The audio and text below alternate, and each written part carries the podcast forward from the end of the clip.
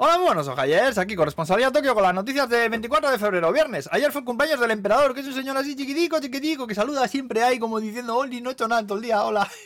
63 años hizo, ¿eh? Y eso nosotros nos gusta mucho porque al pueblo se nos da fiesta nacional, que no hubo que madrugar ayer para currar ni para nada, ole, ole. Bueno, para algo tenía que servir el buen señor, también te digo. Ahí fueron un montón de artistas con la bandera de Japón a Palacio Imperial a saludar, que pensé yo ir también a darme un paseo, pero por lo que sea, me da a mí que a un gallín no iban a darle ahí onigiris y abrazos, ¿eh? Precisamente. Bueno, que lo mismo me voy a casa calefactado, ¿no sabes? Hostia, madre mía, los tontacos de las furgonetas negras y los altavoces, gente con mierda pura en la cabeza, en todos los lados ahí, ya veis. Bueno, vamos al lío. Siguen adelante los planes para verter al mar el agua usada para enfriar los reactores de Fukushima, ¿eh? Que el gobierno insiste en que las aguas están tratadas, que no suponen un riesgo para la salud, pero vaya años se lo cree nadie. Y ahora andan ahí buscando apoyos entre el resto de países del G7, ¿eh? Al final lo acabarán haciendo, dicen que igual para verano, pero hay quien dice que el principal problema es el de las tierras, que no es el agua, que son las tierras, que no podrán cultivarse durante muchos, muchos años, ¿eh? Luego Toyota y Honda, que han accedido a las demandas de los sindicatos y suben el sueldo las pagas extras a los currelas, ole ahí. Las escuelas están ya diciendo también que dejarán de obligar a los chavales a llevar mascarillas en línea con la nueva norma que va a sacar el gobierno ahora el mes que viene, ¿eh? Por fin tendremos fotos de nuestros hijos en las escuelas en los que se les vea la cara, joder.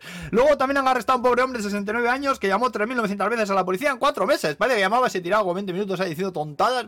Pero es que a este ya le detuvieron en marzo del año pasado por lo mismo, ¿eh? Aquella vez llamó unas 36.000 veces en año y medio, que algún cable que no hace tierra debe tener este pobre, ¿eh? Pues normal no es esta movida, ¿eh? Luego también resulta que ha aparecido una bola de metal de metro y medio de diámetro ahí en una playa de Shizuoka. Y nadie sabe muy bien qué coño es eso, ¿eh? La unidad de explosivos ahí la han analizado, una bomba no es. Bueno, de momento la tienen acordonada ahí en la playa para que no se acerque nadie. Si ve la foto, guay, dentro está Vegeta fijo, ¿eh? Que como se despierte de la siesta, verás tú la que prepara. Échale un ojo a las fotos que son curiosas, ¿eh? Hay algún vídeo también, ¿eh? Por cierto, ya acabo también que una empresa de Sapporo anunció una bola parecida, pero pensada para turismo espacial. Curiosamente mide lo mismo que la nave de Vegeta, ¿eh? Metro y medio de diámetro, que estaría colgada de un globo aerostático de 41 metros que tardaría dos horas en subir hasta la estratosfera, que ahí todavía hay gravedad, pero que ya se puede ver la curvatura de la Tierra durante una hora más o menos, ¿eh? Buah, las vistas son de la hostia, ¿eh? Te lo digo, ¿eh? Como hostia lo que vale el viaje, 24 millones de yenes, aunque dicen que probablemente podrán reducir el precio hasta entre 1 y 2 millones, ¿eh? Ojo que no es solo una idea, ¿eh? Que ya han hecho unos 300 viajes de prueba y dicen que para finales de año que empezarán a ofrecerlo ya. Vaya movida todo, qué guapo, ¿eh? Y bueno, ya estaría, que os vaya bien el fin de semana, Agur, pues.